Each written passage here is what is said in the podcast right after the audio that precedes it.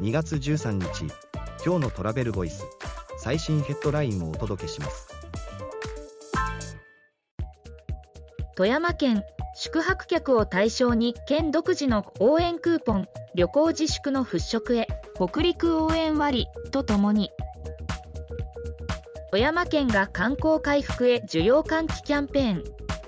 北陸応援割に加えて独自に宿泊客向けの応援クーポンも実施。次のニュースです。シンガポール、タイ、マレーシア、中国人旅行者の呼び込みにビザ免除など積極姿勢。一方で海外旅行に陰りとの分析も。ロイター通信は中国人旅行者の呼び込みに躍起になっているシンガポール、タイ、マレーシアの動きをリポート。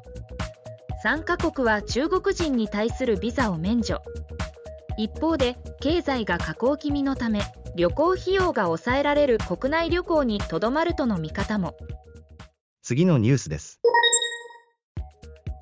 日本酒の輸出総額が前年割れ中国と米国の減少響くインバウンド客からの取り込みに期待。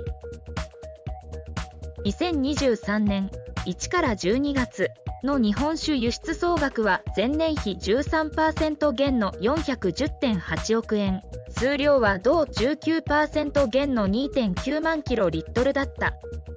約半数を占める中国とアメリカの減少が響いた。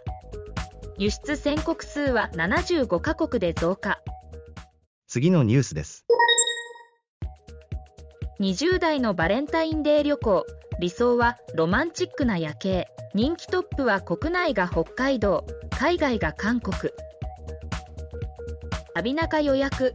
クルークがバレンタインデーと旅行に関する意識調査を実施した。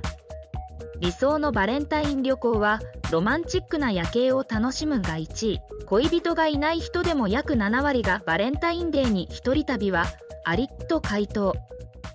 次のニュースです。訪日コミュニティサイトファン。